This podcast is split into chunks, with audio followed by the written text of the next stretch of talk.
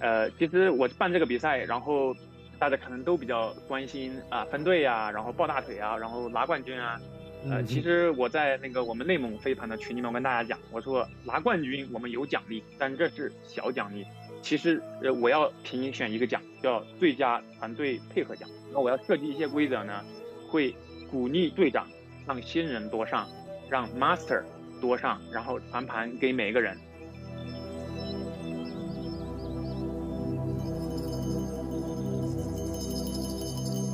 去高加索徒步，从里海走到黑海，然后走到格鲁吉亚的时候，还跟格鲁吉亚一起打了飞盘比赛，然后遇到他们国家的也是特别有意思。他们国家就是有一个叫什么柔道的一个教练，嗯，然后教了可能二三十年的柔道，然后又觉得柔道这东西没什么前途，然后他就想开发一个新的一个项目，然后他就在网上看到一篇报道说，Ultimate Frisbee 极限飞盘有可能会进入奥运会，哎，他觉得这个机会来了，然后他新开发一个项目，然后就教他们格鲁吉亚当地人玩飞盘。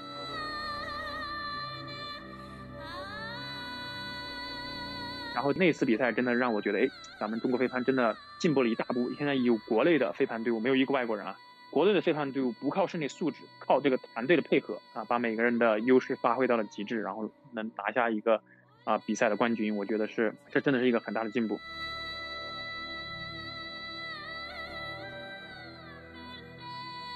大家好，我是苗二，呃，非常抱歉，当你听到这期节目的时候。内蒙 HAT 已经因为疫情等不可抗力因素取消了，就非常可惜。经历了很多等待和审批，最后还是没有办成。但是呢，问题不大。跟比赛相比呢，还是防疫和健康比较重要。然后这期节目的产出和内蒙 HAT 的筹备一样，都是一波三折的。我们六月底找到艾文跟他约时间，然后那个时候内蒙 HAT 正在等上面的审批，就一直在等信息。结果到了七月中旬，审批过了，然后我们也完成录制，然后上头又需要一个文件，然后艾文又去火急火燎的整那个文件，等那个文件交上去之后，以为万事俱备的时候，疫情又来了，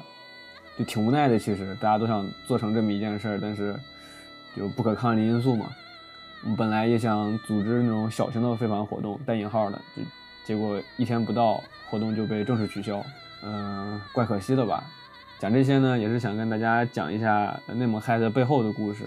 就我们本来其实也是想删除播客和推送里关于内蒙嗨的内容，但是后来跟艾文商量一下，还是觉得留下比较好。就我看艾文在接到取消通知的时候发了一条朋友圈，他说：“实现飘过脑海中的每一个想法，就是一种幸福。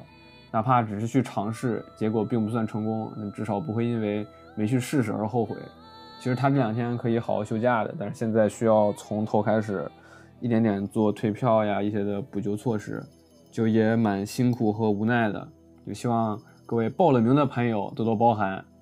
行，也别听我废话了，我们开始今天的节目。六月二十九号，一篇名为《坐标内蒙古可能是今夏最好玩的飞盘比赛》的推送在朋友圈疯狂转发，不但是因为可能是第一届在内蒙古举办的 Head 赛。而且这次 Head 赛不单单是飞盘比赛，其中还穿插着草原露营、户外音乐节、金犀牛奖颁奖典礼等一系列户外活动。然后这次这次内蒙 Head 呢，其实完全抓住了我的兴趣。这之前我跟其他的一些朋友聊到这件事儿的时候，我们达成的一个共识是，好像之前去打一些 HAT Open 之类的呀，都是我们花一个周末去那个城市，然后去比两天赛，然后周一再回来。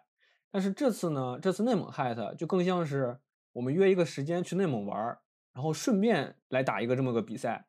但是这种模式上的转换在国内其实还挺少见的，因为现阶段除了像厦门和一些沿海城市的沙滩赛之外，沙滩赛算是趣味性比较高的比赛，剩下的大都是一些要分排名的 HAT 和 Open。所以，先想和 Evan 聊一下这次内蒙 HAT 进行到了哪一步，和从脑子里有这个想法到这个想法落地之间的一些故事。哦，这样，其实我觉得就是 HAT 比赛它的初衷其实是呃对新人比较友好的，就是鼓励新人来参与飞盘比赛的一个最好的这么一种赛事。因为所有的 Open 都感觉比较有竞技性，然后对新人其实没那么友好。然后玩的呃可能不是那么好的人上场机会比较少，所以 HAT 其实它本身是对新人友好的这么一个活动。但是这个 Hat 比赛在中国办了很多年，然后慢慢的它也变得比较有竞技性了，大家也会比较在乎就是 Hat 比赛的一个输赢。呃，所以其实我想，呃，如果我办比赛的话，我可能。就是想跟大家办呃有一点不一样的比赛吧，因为中国现在竞技性的比赛已经比较多了啊，然后中国飞盘的这个竞技水平现在也慢慢的提高了很多，对吧？这种比赛很重要，我们需要这种比赛。嗯，那其实我们也需要那种就是能够鼓励新人或者甚至是鼓励那种 master 的人多来参加一下比赛，所以我就想到了举办这么一个比赛，然后竞技性不要那么强，趣味性多一些，然后鼓励呃可能飞盘。不是普通的人也也能那个很认真的参与，然后也玩的比较开心，所以我就想到了组织这么一个比赛。呃，其实我办这个比赛，然后大家可能都比较关心啊分队呀，然后抱大腿啊，然后拿冠军啊。呃，其实我在那个我们内蒙飞盘的群里面跟大家讲，我说拿冠军我们有奖励，但这是小奖励。其实呃我要评选一个奖叫最佳团队配合奖，然后我要设计一些规则呢，会鼓励队长。让新人多上，让 master 多上，然后传盘给每一个人。不好意思，列位，得跟大家解释一下 master 这个词的年龄含义。本来应该在录节目的时候问的，结果给忘了，所以补在这里。master 级别分为三种：masters、grandmasters 和 great grandmasters，它们分别代表不同的年龄含义。比如说，男子三十三岁以上，女子三十岁以上可以参加 master 赛。而 Grandmaster 是面向年龄更大的，如男性四十岁以上以及女性三十七岁以上的人参加。而最后的 Great Grandmaster 是指男性五十岁以上以及女性四十五岁以上可参加的比赛。如果只传盘给那种大神 Go Deep 的那种，那个那这个是拿不到最佳团队配合奖，对吧？我会让每个队伍跟对手打分。看他们的团队配合，然后我给他一些标准，给他，对吧？我制定这些标准，对吧？他只让大神 go deep，那他的团队配合分就很低啊。他传盘给每个人啊，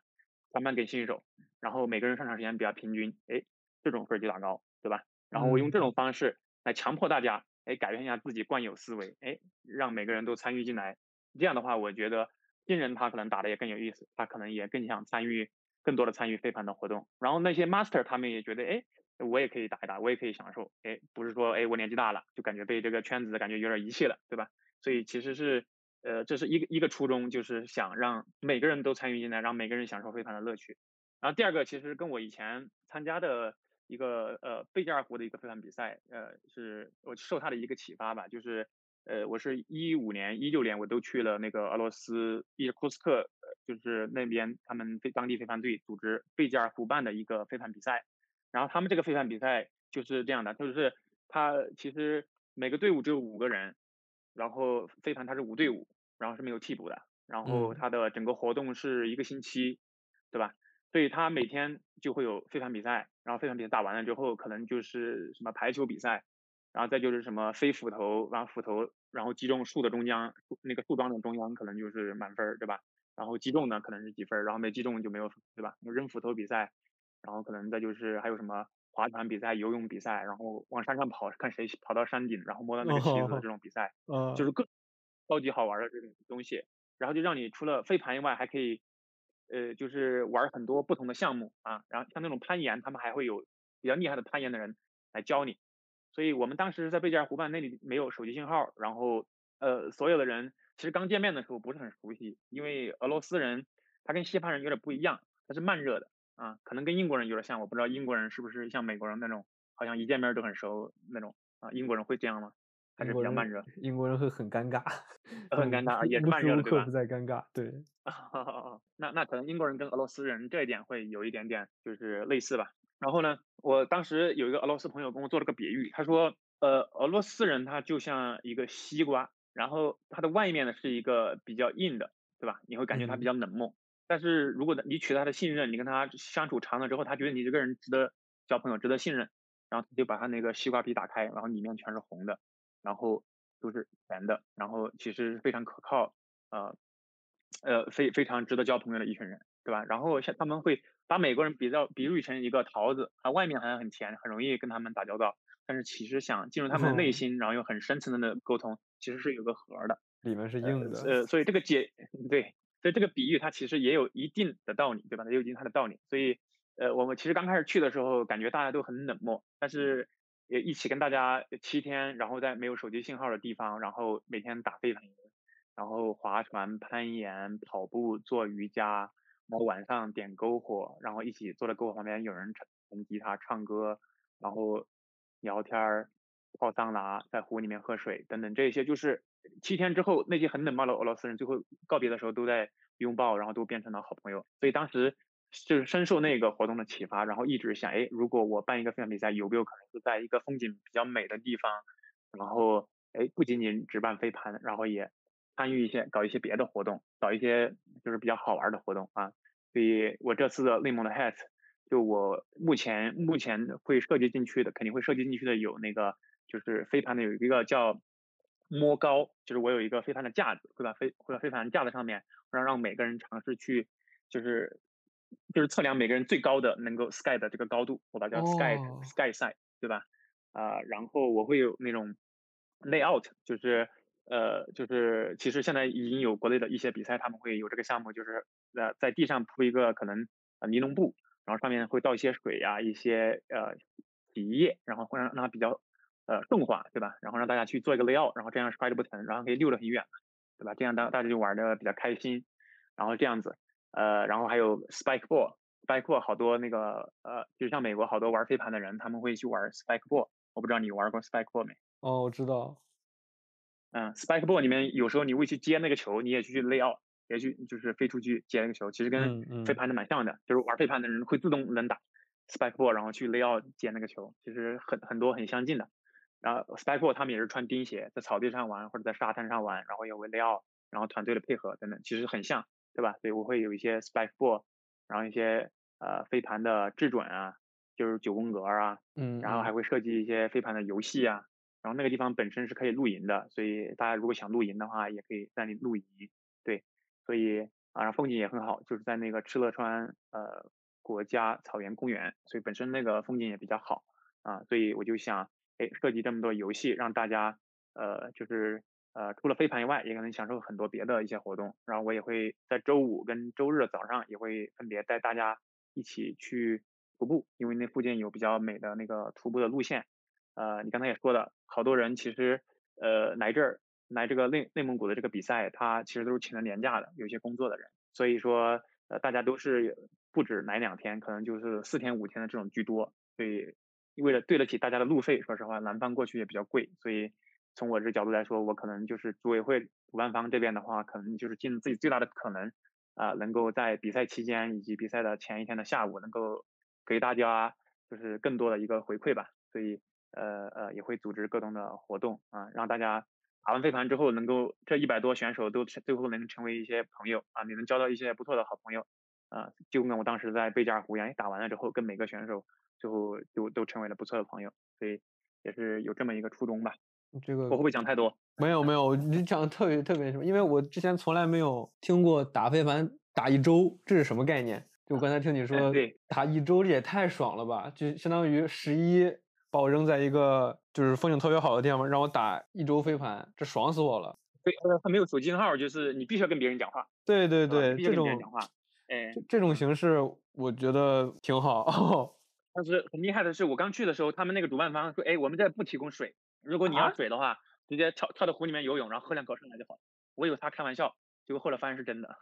直接那个水在湖里面取就好了，是不是？情况，太亲近自然了。那所以现在，因为它那个水质非常好，因为水质很清。现在内蒙 hat 到了到了一个什么样的程度呢？如果按进程来说的话，啊对，现在就是呃我们前期的叫什么？呃前前期的就是关于交通住宿啊，然后。关于那个地方的介绍，然后游玩的项目已经推的差不多了。然后现在我这边着手在做的是设计这个赛程，然后规则，呃，然后就是这些。因为说实话，因为这是自己的一些想法嘛，然后没有一些别的可以参考的这个资料，所以像什么规则什么的，赛程可能得自己从头开始写。嗯，然后写完了之后，可能再跟呃朋友们呃聊一下，看大家觉得怎么样，然后再做一些调整。对，所以我这次其实比较幸运的是把那个紫云拉进拉进来了。他是苏州飞盘的，我不知道你认识吗？哦，我知道这他这他之前做的那个飞盘规则的一些活动特别好，真的特别好。他那个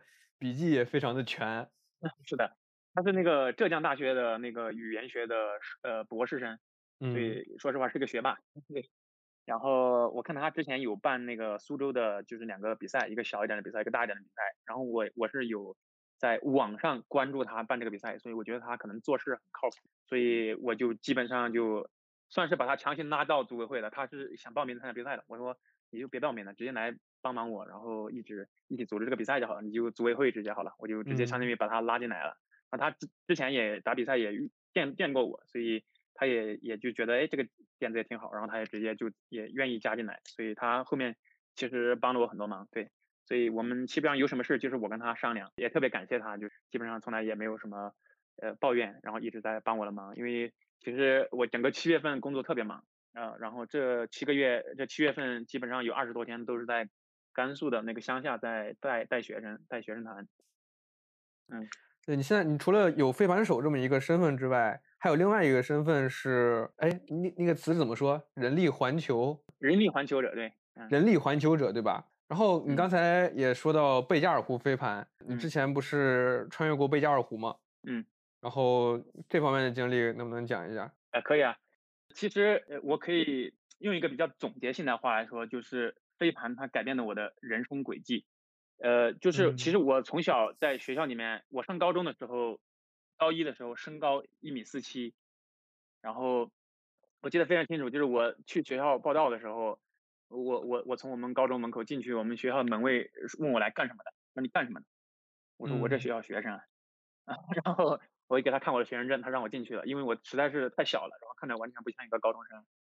然后。呃，上化学课的时候，我们我们老师要点我点点人起来回答问题，然后他也不知道我叫什么名字，他看到我，然后就想点到我，点我来回答问题，然后他也不知道叫什么名字，他就去谁小不点儿，你起来回答。所以自那之后，大家都叫我小不点儿。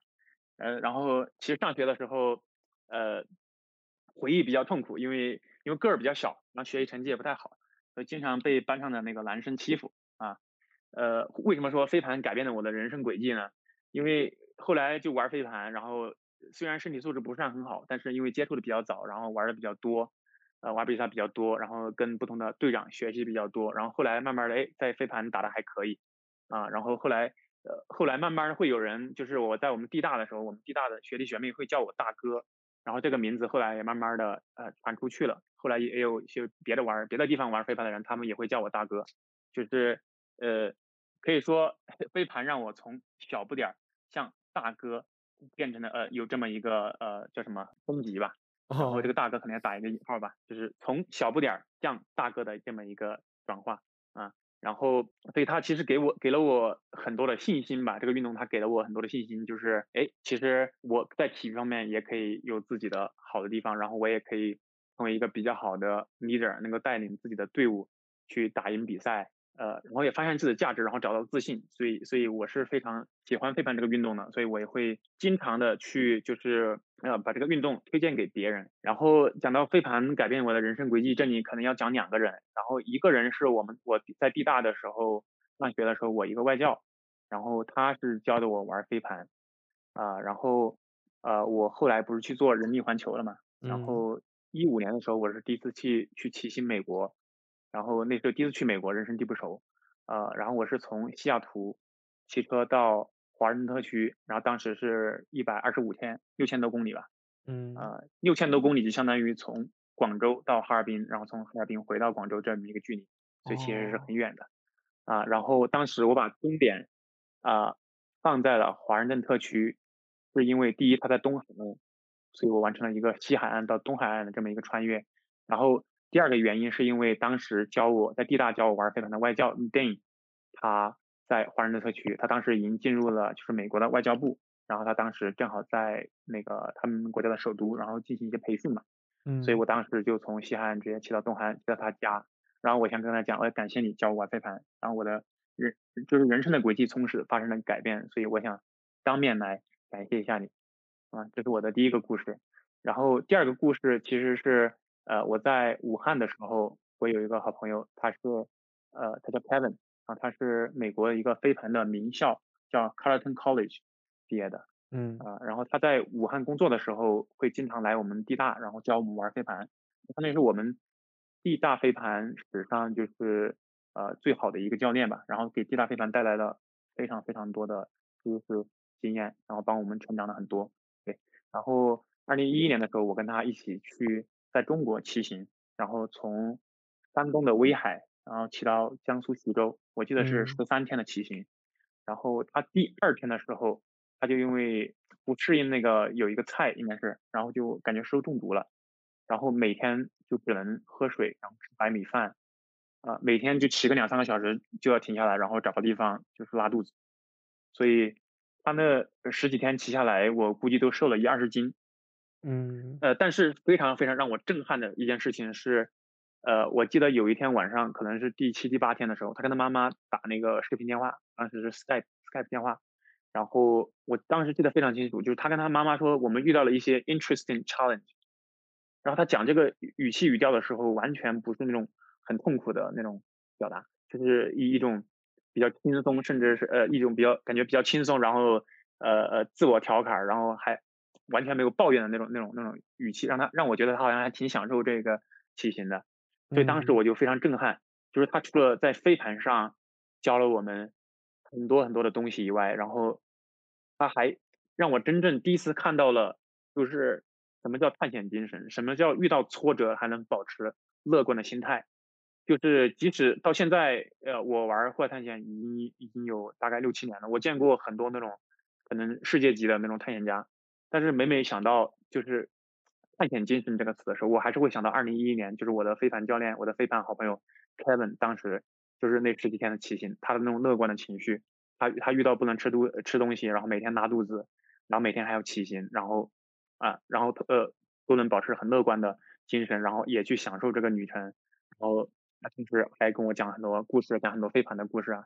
呃，当时让我非常非常的感动，所以，所以所以所以我觉得我的探险精神其实很多是从他那里启蒙的，呃，所以我当时骑行美国完了之后，我其实有做一个。就是骑行美国的视频，然后美国的视频，我其实，在结尾其实有一个感谢他的话，这是真正发真正发自肺腑的感谢的话，就是那次的骑行，他真的是向我展示了我们叫探险精神，所以所以呃那个视频我我也有感谢他，然后我当时也那个视频做完了之后我也发给他了，就是呃这这是我的另外一个飞盘的好朋友，就是他他给我后来的人生就是带来了很多的变化吧。因为后来不是大家都给我可能第二个身份是人民环球者或者是什么青年探险家等等这些，其实都是我的飞盘教练他给我的启蒙，然后在我最困难的时候给我鼓励，给我支持。呃，哪怕后来我去美国三次做了三次探险，一个是骑行骑行美国，然后一次是呃划美国的那个密西西比河从源头到入海口，然后第三次去美国就是做钓鱼，他他的每次都会来接我或者送我，或者是至少要出现请我吃个饭。然后，呃，如果需要什么后勤帮助的话，比方说密西西比河的时候，他专门从那个菲尼克斯飞到那个明尼阿波利斯。然后，因为我们密西西比河的源头是在明尼苏达州，离那个明尼苏达的首府明尼阿波利斯还有四个多小时车程。就是我们其实需要有人把我跟我的同伴送到源头，然后把我们东西都送到源头，是必须要有人开车送我们过去的。然后 Kevin 得到这个需求之后，他专门从那个呃菲尼克斯，然后飞到明尼阿波利斯。然后租了个车，租了个 SUV，开了四个多四个多小时，把我跟我的同伴送到源头，然后他自己又开四个小四个多小时回哎明尼阿波利斯，然后再飞回菲尼克斯。真的像这种飞盘的好朋友，呃，其实是非常非常难得的。呃，其实当你进入社会之后，工作之后，其实像这种非常纯洁的友谊是非常少的啊。所以这这也是通过飞盘结识的。你如果通过工作，很多时候你接触的人可能是有一定的利益关系啊。可能他对你好，并不是真的对你好，他对你好可能是从你身上想获取点什么东西，但是通过飞盘的这种友谊，它就是非常纯的，所以呃，哪怕到现在，我们也是非常好的朋友。呃，然后另外一个故事，呃，其实也是也是呃，就是就是我的那个户外探险的这个生涯，可能它的高点是创业贝加尔湖，然后可能绝大部分的人都不知道，哎，创业贝加尔湖其实跟我的飞盘生涯也是有关系的。那为什么说飞盘改变了我的人生轨迹？它确实是。比方说，创业贝加尔湖，它也是一个非常重要的一个因素。呃，我最开始了解贝加尔湖是一五年去夏天的时候去打这个贝加尔湖比赛，然后当时看到贝加尔湖的时候就非常的震撼，就是它那种它那种自然的那种非常壮阔的那种美，或者是鬼斧神工，就是你站人站在那种自然美景面前的时候，你会顿时忘去你所有在城市的烦恼，嗯，忘却你的作业，忘却你的工作，忘却就是所有的城市的那种烦恼，你就就是这就是大自然的魅力吧，可能，呃，然后当时就非常震撼，然后当时去了之后回来之后就想，哎，我是不是可以去贝加尔湖做一个什么样的探险？然后回来一查，然后当时看了一个就是一个英国的探险家。也是我特别喜欢的一个一个探险家，叫阿拉斯蒂尔· Humphrey，然后他跟他的同伴，然后去阿拉伯的一个半岛，然后他们做了一个穿越沙漠的一个旅行，然后看了之后就特别特别的震撼啊，然后说受到启发，哎，想我是不是可以做一个比较寒冷地区的旅行旅行，然后查到，哎，贝加尔湖冬天它会结冰，然后我就想，哎，有没有可能冬天的时候在冰面上穿越贝加尔湖？嗯，好了，然后一六年的时候我又再去那个打贝加尔湖预赛。去场比赛，然后这次除了打比赛以外，其实还有另外一个目的，就是，哎，去了解一下它可行性。那这个时候飞盘的那个圈子，当地的飞盘的朋友就是我的最好的后盾了，对吧？然后他们会给我提供相应的信息，然后带我要去，呃，我要找的人，啊，然后我最开始的同伴其实也是当地的，就是伊尔库斯克飞盘队的队长，他叫康斯坦丁，对吧？原本是他跟我一起去的，然后他的身体素质非常好，啊，英语也非常好。然后对人也非常好，然后对贝加尔湖对于呃也非常热爱，嗯，对于探险也是有自己的一套，所以当时其实他是一个非常的合适的人选，呃，但是后来呢，因为家庭跟工作的原因，他去不了，所以我当时就跟他说，哎，康斯坦丁，你能不能帮我找一个你认为比较合适的人？然后他就帮我发了发了一个就是招募信息，然后最后呢是一个他的一个高中的同学，啊，当时应聘的好像有七八个人吧，就是我最后看了一下。啊，就是最后找了一个叫 Fielder 的人，然后这个 Fielder 是康斯坦丁他的高中同学。我当时跟他聊了之后就感觉，哎，他感觉很合适。然后后来也确实是跟康斯坦丁的同学 Fielder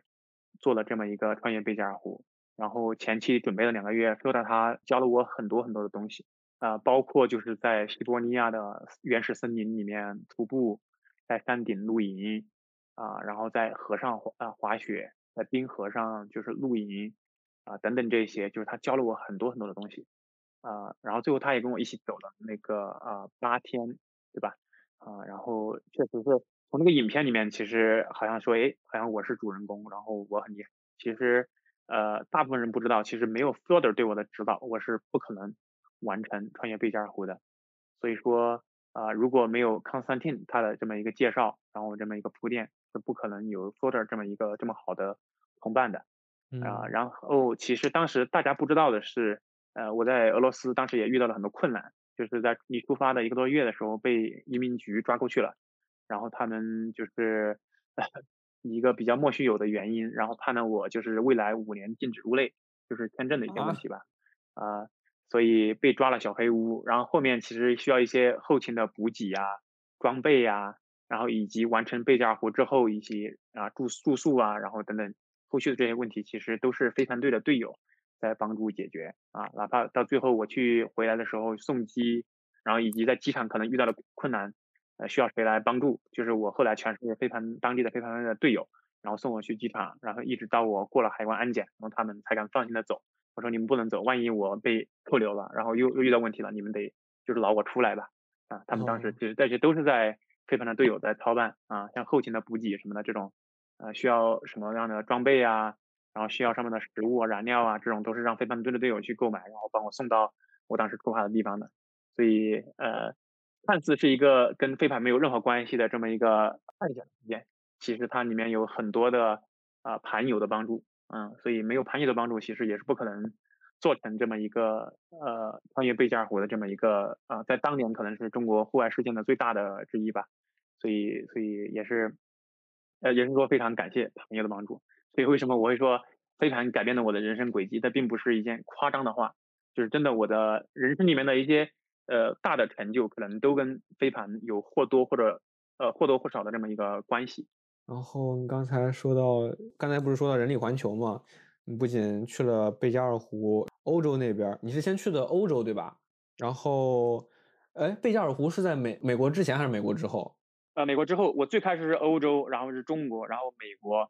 呃，然后美国完了之后，其实做了一些别的，就是呃一些人力人力探险，比方说我去高加索，我去高加索徒步，从里海走到黑海，然后走到格鲁吉亚的时候，还跟格鲁吉亚一起打了飞盘比赛，然后遇到他们国家的也是特别有意思，他们国家就是有一个叫什么柔道的一个教练啊，然后然后教了可能二三十年的柔道，然后又觉得柔道这东西没什么前途，然后他就想开发一个新的一个项目，然后他就在网上看到一篇报道说，Ultimate Frisbee 极限飞盘。有可能会进入奥运会，哎，他觉得这个机会来了，然后他新开发个项目，然后就教他们格鲁吉亚当地人，就是他的学生，什么初中生、高中生，都是练武术的、练柔道的，身体素质特别好那些人。哦。他他也不懂规则，他就在在网上看的，然后就教他的学生啊，呃呃，去去那个叫什么呃玩飞盘，网上看，然后呃飞盘就是他的国家申请了一个什么格鲁吉亚飞盘协会啊，官方的，然后在政府搞到经费，然后去买飞盘、买器材，然后回来教。教他们就是 呃那些完全不懂飞盘的人玩飞盘啊，所以当时我们正好到了格鲁吉亚首都嘛，我就一搜有没有飞盘飞盘，然后就在 Facebook 上搜到了一个什么蒂比尼斯飞盘极限飞盘，然后这么个小组，我当时觉得很奇怪，因为正儿八经玩飞盘的人，他们可能那个什么 pose 都比较正规一点，感觉时间地点，然后他们那个呢用的那个那个 Facebook 那个群组的。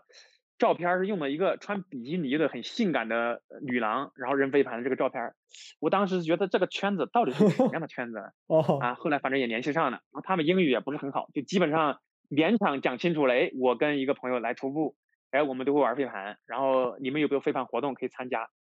然后那个主席他不太会讲英语，知道吧？然后他有个学生，然后也是基本上讲那个比较蹩脚的英语。他说：“哎，我们有飞盘的全国飞盘锦标赛半决赛，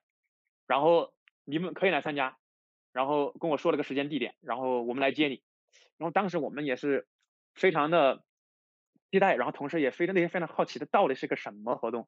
好了，来的时间地点啊，就是那个约的时间地点来了。好，让他们来的人开了一个奔驰的车，然后跟那个小弟，小弟就是那个翻译，就是英语讲的就是半生不熟的。好了，说我接你去带我们去参加我们我们全国那个锦标赛的半决赛。好了，拉我们过去，然后拉到一个足球场，然后两帮其实就是一个感觉就十七八岁的那种小孩儿对打，身体素质都非常猛，然后没有战术，基本上就是拉盘长传，然后呃打的 最后我跟我跟是当时跟 Uri 嘛，就是一个玩加拿大玩飞盘的，然后我两个一起徒步嘛，就是我两个加了一个队，然后把另外一个队打败了，因为他们不懂战术嘛，随便教个什么战术就就就然后配合耐心点，基本上搞得定。但他们那身体素质真的是很棒，因为都是练什么柔道的、练体育的啊。然后当时觉得，哎，还有这种玩法。然后他们那个飞盘的起源的故事也特别好玩，就是一个柔道教练觉得，哎，他想在他的体育生涯有一个新的突破，哎，开发一个新项目，然后就这么把他们国家的飞盘搞起来了。那在当时是在他们学，在他们国家好像搞了十几个学校，呃，开开办的飞盘的课，然后他他就来教，然后他自自任命为自己为格鲁吉亚飞盘主席，特别好玩。这也太猛了，非常奇幻。嗯，对，也是非常奇非常奇幻的经历，对。然后教他们，然后他们打了之后，他们那个主席非常开心，哎，来两个高手，然后当时开他的奔驰车，然后带我们去格鲁吉亚什么呃什么那个景点，就是离那个俄罗斯很近的那个山上面有个很高的一个叫什么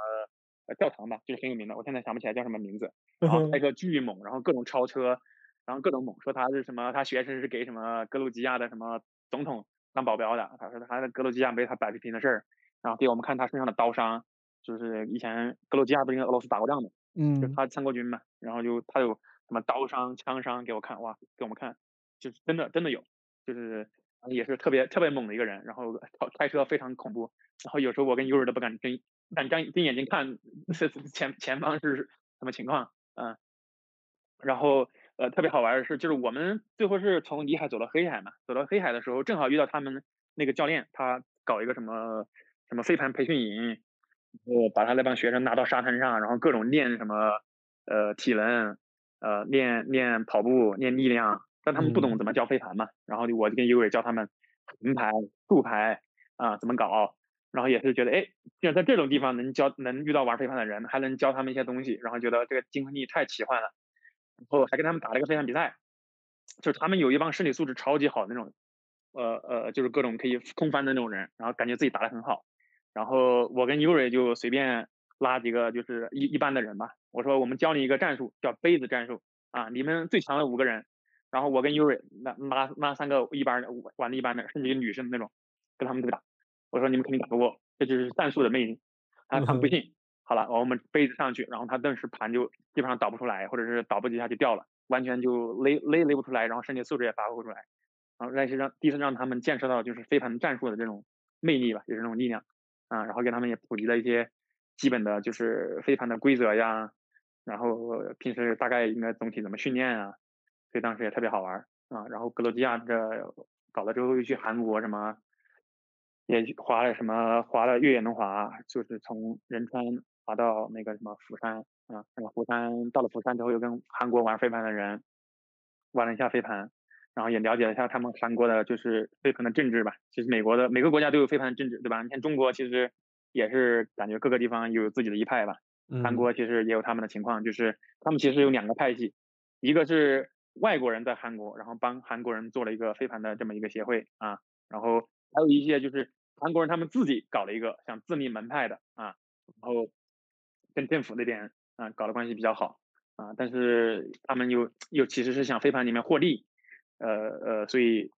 大部分的人也不是很认可，但是又得到了政府认可，然后听他们讲了一些他们韩国飞盘的政治吧，应该觉得比较好玩啊，然后再后来就是贝加尔湖，也是这么一个顺序。我今天跟你聊一下就是美国人力的一些故事，因为美国毕竟是怎么说飞盘大国吧，因为如果我们再往远看一点，嗯，二零二四年奥运会在巴黎，然后。再往后过四年，二零二八年的话，奥运会在洛杉矶。美国飞盘发展的这么好，所以想来跟你聊一下你在美国人力环球的时候的一些飞盘经历。比如说像，因为我看你的文章写到有去像一些很著名的飞盘公司，然后还有一些遇见一些像飞盘民宿之类的。嗯嗯嗯，对的。呃，美国我当时是打了两个比赛，一个是呃科罗拉多州的有一个叫呃。Bright Light 是在科罗拉多州立大学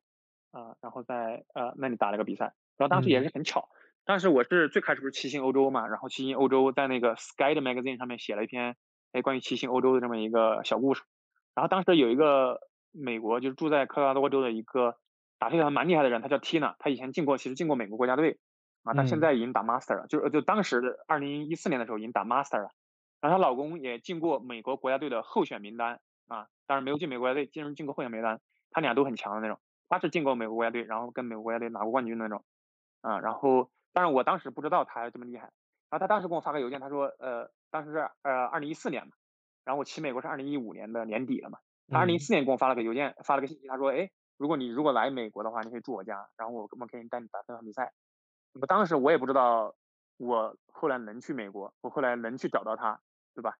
呃，所以二零一五年的时候，我去了美国之后，我就赶紧联系他，哎，你们是不是有什么比赛，在什么时间地点？我是不是真的来可以来打？他说对，他说这个时间这个地点有飞盘比赛，如果你来的话，你可以加入我的队。好了，我就真的就把这个时间地点我就算好，还我就正好在那个时间，我就正好把车骑过去，然后就跟他们跟他的队一起打比赛。嗯，还是也是非常巧。然后打比赛真的我就是按照他的给的 offer，可以去他家住，我就去他家住。啊，然后后来才发现他们家是飞盘世家。他之其实有那个飞盘的那个叫，你知道飞盘发明的时候，它其实是一个放飞盘的一个呃是就是一个像铁的一个就是金属的一个装披萨的盘子，那个叫 frisbee 派哦，他当时是是有那个 frisbee 派，呃呃他在他家的，当时给给我看，哎，你知道飞盘发明它就是这个这个东西，是一个金属的这个 frisbee 派，他给我看他们家有那个东西，啊就跟我讲他们家飞盘故事，然后跟他打的那个比赛呢，水平还蛮高的。就是呃，那是我人生中第一次，我也是唯一一次打飞盘比赛。我是我们队基本功最差的男生，那是唯一一次。队伍里面的每个人都比我强，每一个人玩飞盘都比我强。呃，后来我才知道，那个队伍里面的人，所有的男的男队员，都是以前的美国的，就是科罗拉多州有一个精英飞盘俱乐部，叫 Johnny Bravo，都是以前 Johnny Bravo 退下来的。虽然他们当时已经三四十岁了，但别人基本功都还还在的，基本功都非常好。哦，所以当时也是大开眼界，哇，美国飞飞盘水平真的很高。因为二零一五年那差不多是我的飞盘的，就是剩下的顶点的水平了，差不多是。然后在队伍里面居然是最差的，所以我当时也是很震撼啊。呃，然后这是一个比赛，然后另外一个比赛是去洛杉矶的呃 Layout，然后当时是一个沙滩飞盘比赛，然后也是在中国认识了一个盘友叫马特西涵，应该有很多选手都认识他，因为他采访过李克强总理嘛，他以前是在中国当那个《赫芬顿邮报》的记者嘛，啊，然后是通过他介绍，然后跟斯坦福大学的校友队打这么一个雷奥，然后也是非常震撼吧，当时那个雷奥他好像是一两百支队伍，他是分好像是分五个 level，就是什么精英级别的，然后就中高级别的。然后中级的，然后中下级的，然后还有初级的啊，然后就分五个级别的。然后像我们那个队打的是叫什么中下级别的比赛，然后感觉那个比赛水平还是蛮高的，对，嗯。然后反正整体感觉就是他，因为他这个国家比较强强调运动，然后玩的人也特别多，队伍也特别多，所以他的那个整体的深度真的是呃非常的非常深的，玩飞盘厉害的人真的非常多，对。呃，其实，呃，我当时有遇到以前的美国最好的一个飞盘队伍叫 Seattle Sockeye，呃，然后他拿过几次世界冠军，嗯，然后也拿过好多次北美的冠军嘛，啊，然后他 Ben Wiggins 他以前是就是 Sockeye 的队长，然后也当过美国国家队的队长，就是好多以前玩飞盘的人都觉得他是可能玩飞盘里面的人的就是最聪明的一个人啊，然后。好多的战术啊，好多的理念啊，都是像他这样的人发明出来的啊。然后我当时我记得我有问他一个问题，就是其实约上他也是很神奇的。就是我最开始跟他写邮件的时候是，呃，二零一一年我就跟他写过邮件，然后他没有回我的邮件，可能因为我的问题问的也很肤浅。嗯。然后过了一年之后，他跟我回了个邮件。为什么回了邮件呢？因为我遇到另外一个俄罗斯的女孩子，然后我跟她讲过，就是我很崇拜 Ben Wiggins，然后呃希望有机会能跟他学习。然后这个女孩子呢，后来又正好参加了，就是 Ben Wiggins 他们有在莫斯科办过那个飞盘培训营，对吧？然后他就在飞盘培训营又遇到了 Ben Wiggins，他就跟 Ben Wiggins 提起来，哎，有个中国的 Ivan 说很崇拜你，想跟你学习。然后正好是因为这个俄罗斯女孩子转达了这么一个信息，然后他可能回去搜了一下自己邮件，哎，确实曾经收到一个 Ivan 的邮件，所以他过了一年多回复我 邮件啊。然后这是一一二的事儿，然后一四年的时候我在去美国之前，我又跟他发了封邮件，我说我要来美国了，我来西雅图了，因为我知道他在华盛顿大学当那个教授嘛，对吧？然后我就跟他写邮件，我说哎过来想跟你见个面，然后他当时是抽了一个小时的时间，然后。呃，他就跟我认飞盘嘛，就在华盛顿大学跟我认飞盘。我当时我记得他问了他一个问题，我说，Ben，你觉得飞盘会进奥运会吗？我记得非常清楚，他跟我的回答是不会。然后，呃，我说为什么不会？他说奥运会是一个挣钱的，要挣钱，要 money，而通过飞盘很难挣钱，所以他觉得不会进奥运会。这是他当时的一个观点。但是这个观点是在二零一四年的，然后这个运动又发展了七年。不知道啊，像是这种观点的人的，啊，会不会有改变，这就不知道了啊。嗯。因为时代在变化嘛，对吧？呃，那换句话来说，如果飞盘真的在二零二八年进了奥运会，这会是一个好事吗？我觉得，可能不同的人会有不同的答案。应该说，可能以会对于广大玩飞盘人来说，它可能是一件好事，也可能不一定是一件好事，对吧？就是从中国的一个体育体制来说，你比方说蹦床，我不知道你有没有听说过蹦床运动？嗯，啊，蹦床运动它其实是一个奥运会的项目，它是二零零零年悉尼奥运会的时候开始有这么一个蹦床项目。那因为这个项目比较新，比方你知道中国的就是国家队的蹦床运动员是怎么来的吗？体校、武校选拔？不多，就是。中国国家队的那个蹦床运动员，他不是从民间这些玩蹦床的人玩的比较好的人选拔出来的，嗯，他是从体操、跳水这些专业运动员里面拉过来，哎，你改个项目，因为你这个项目是比较类似的，对吧？然后你就能练蹦床，好了，他们就能迅速转换成高水平的蹦床运动员。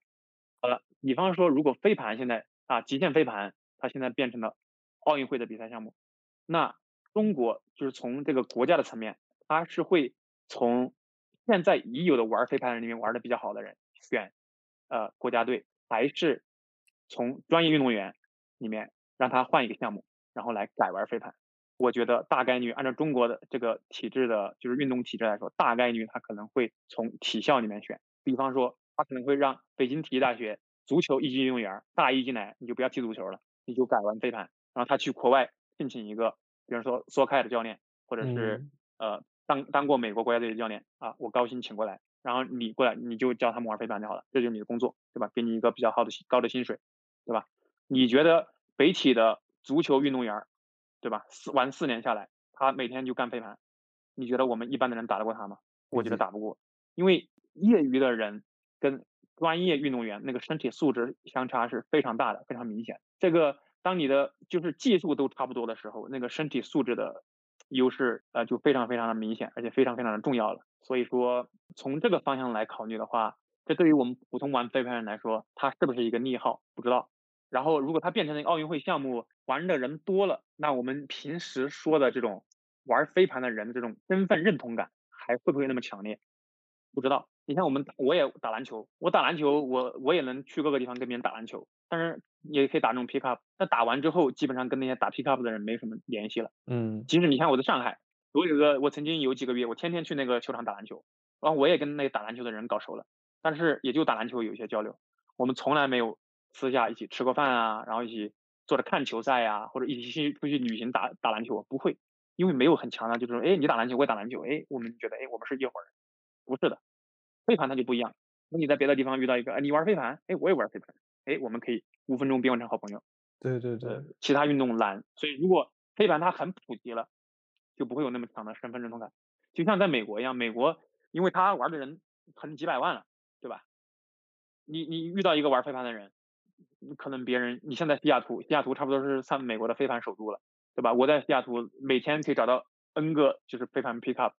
你去玩，别人也没有说什么很热情啊，你从中国来了不会，别人就很冷漠的，然后大家一起打，打完就散了。嗯，没有那种说，哎，从中国来的，哎，你你来干什么呀？哎，我我们你们中国飞盘发展怎么样啊？哎，我们这好玩吗？哎，要不要一起吃完饭一起吃个饭聊聊天什么的？不会的，没有这种，很感觉就是跟跟我在中国上海打 pick up 篮球赛一样，就是我当时在美国呃西雅图打飞盘就这感受，就很因为太太普遍了，太常见了，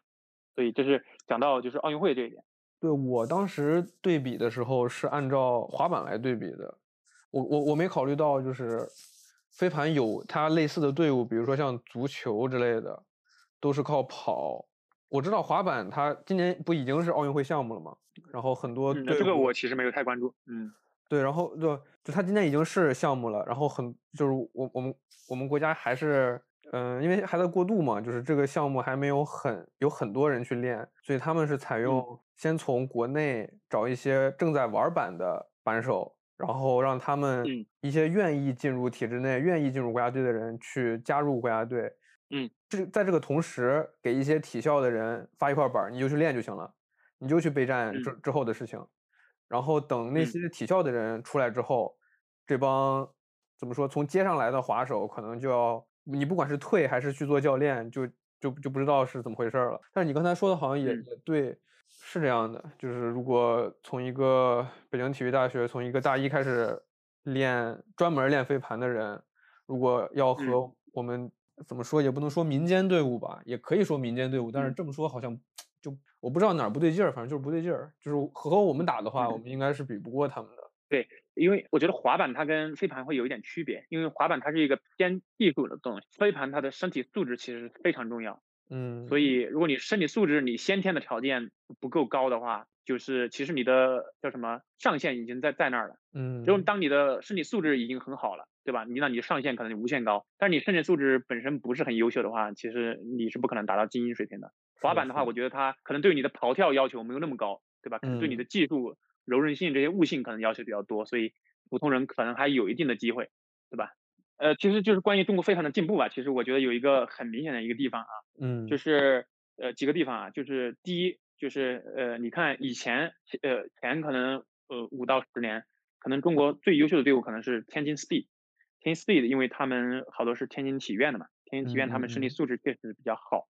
然后他们也培养出来了很多就是中国现在最强的飞盘选手，好多。大部分可能都是天津体院 Speed 他们出来的，对吧？嗯，为中国飞盘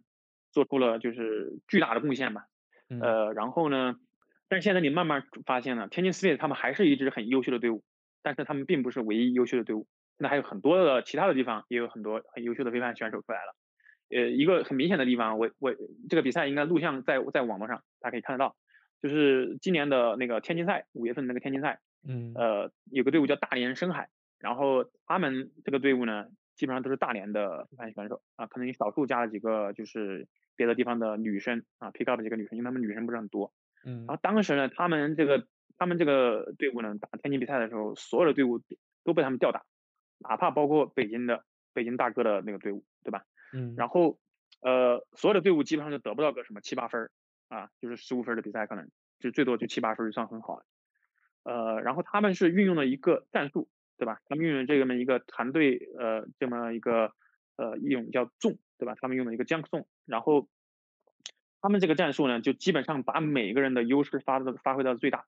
然后他们真正做到的就是一加一大于二，他们这种防守效果，就这是非常成功的一个呃防守，呃，然后他们让就是对手每得一分儿都是需要好几个 sky 好几个 layout，然后有好多高光才能得到一分儿，其实这就是非常成熟的一个非常就是是就是上上的一个战术吧。就是嗯中国飞盘它往后发展，其实不能完全靠身体素质，对吧？身体素质这是很重要的，不能靠完全靠身体素质，也要靠战术，也要靠就是呃就是一个队员的成熟程度吧。啊，我就觉得当时他们大连真的是做的非常好，当时让我有点儿，就是有点儿有点儿就是他们觉得他们有点像日本队伍的那种风格一样，就是团队配合非常好，嗯然后战术非常的运用的非常的优秀，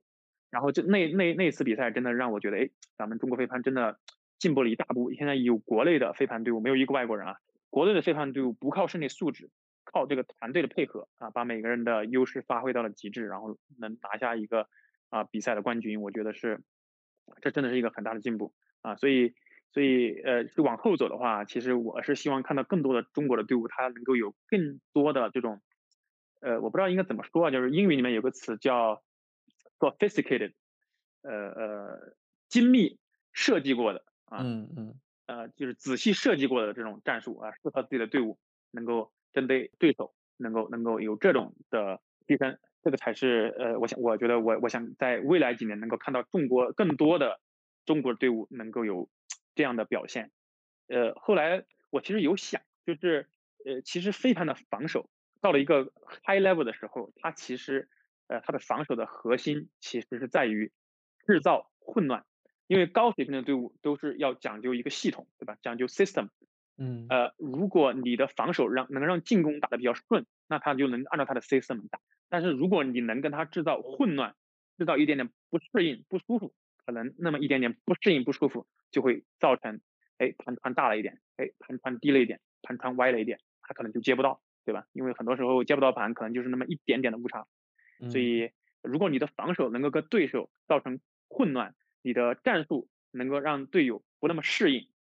哎，那就是一个成功的防守，对吧？所以我其实是希望能够更多的看到，啊、在这种就是战术的设计上面有自己的用心，有自己的思考的这种队伍啊、我觉得，呃，只有结合你的身体素质，结合你的技战术的运用的恰当，啊、这样才能就是更加向前走，就是让中国飞盘这个水平在世界上能够更进一步啊！现在其实整体来说，中国飞盘是比较处于一个比较落后的水平啊，其实在亚洲也是处于比较落后的水平，对吧？呃，亚洲跟世界比起来也，亚洲飞盘是属于相对落后的，除了日本以外啊，日本感觉冲出亚洲了已经，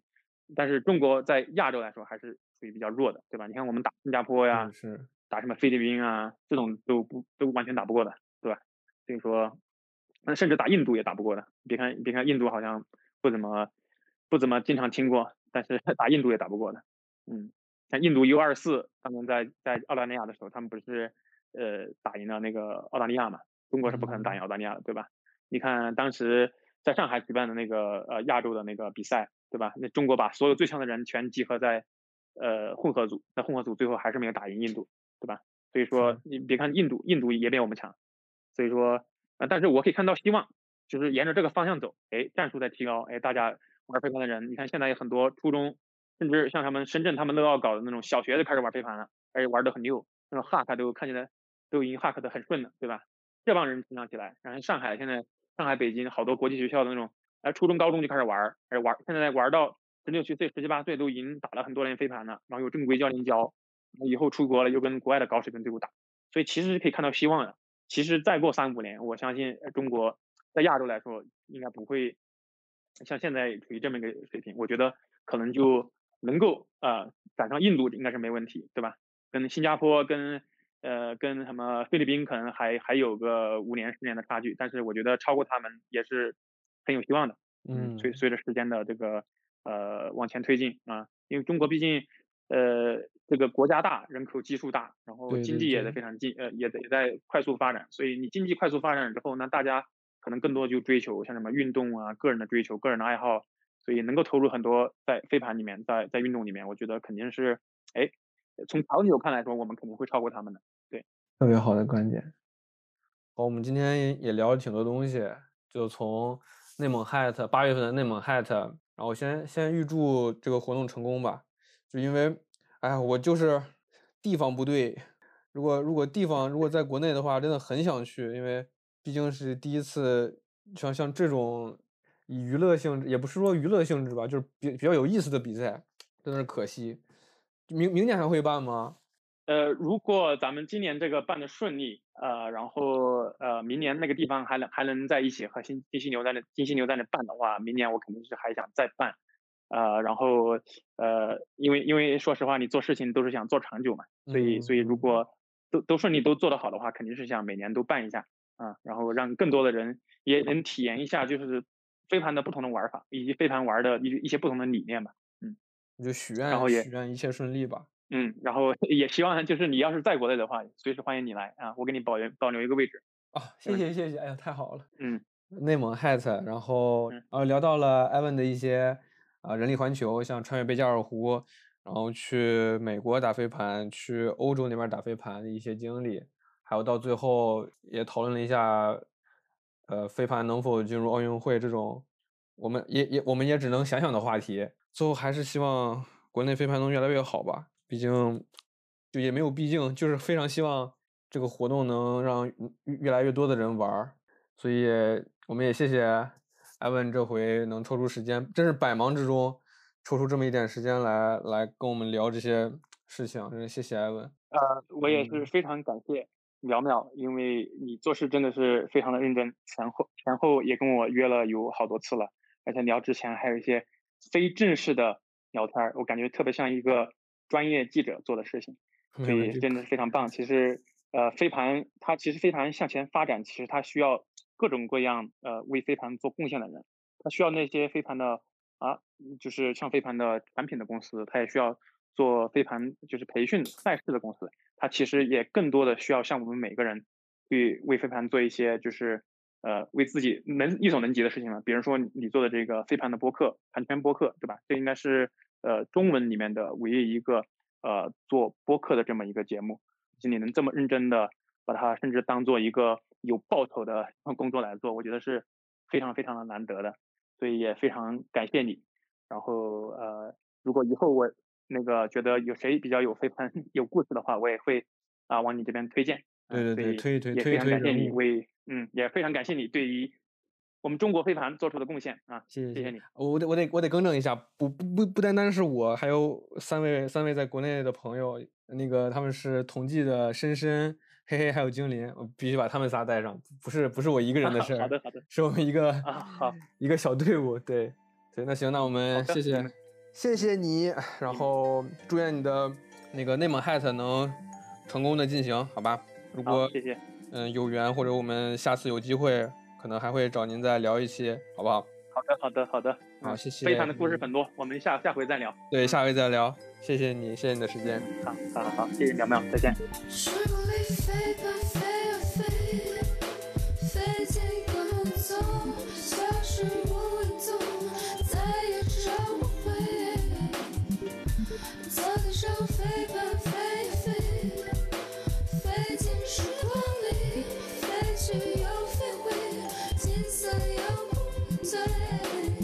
每当有一个故事结束，总是不想知道它离现实有多远，精确到秒。切割用刀，擦眼泪用沙粒，无论电报多么加急，也无法为当时的沉醉延长保质期。在复兴公园的草地，我竟然相信自己可以举起自己，问那飞盘上面坐的谁呀？真的生命，爱情没有生命，真实是当时他的结论。因为视死如归，所以容易肾亏。每天醒来，未来的头发早已颓败。只是当时没有巫师、术士、算命。大师给个感情提示，要不欧元不会贬值，酒酿不会变质。情由浓转薄，总是静悄悄。有一天，精灵开始不会笑了，被雕刻的创伤无法成为偶像。去忏悔和肃然起敬，昔日蛋白质的跌宕，让我最后一次飞出这飞盘。平稳、均匀、精确的像一笔巨大遗产，在漫长的回忆里挥霍。时光里飞盘飞啊飞，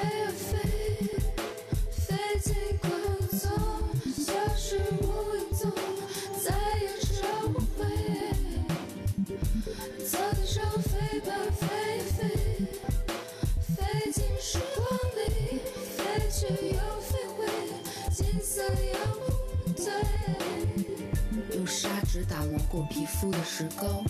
雕像的光影被我切断。我在盘旋着转，乘着上升的气旋，在你的世界转进又转出。路人继续走路，一边走一边数着脚步。我擦过他们的肩膀、头顶和伸出想要拉住我的手臂。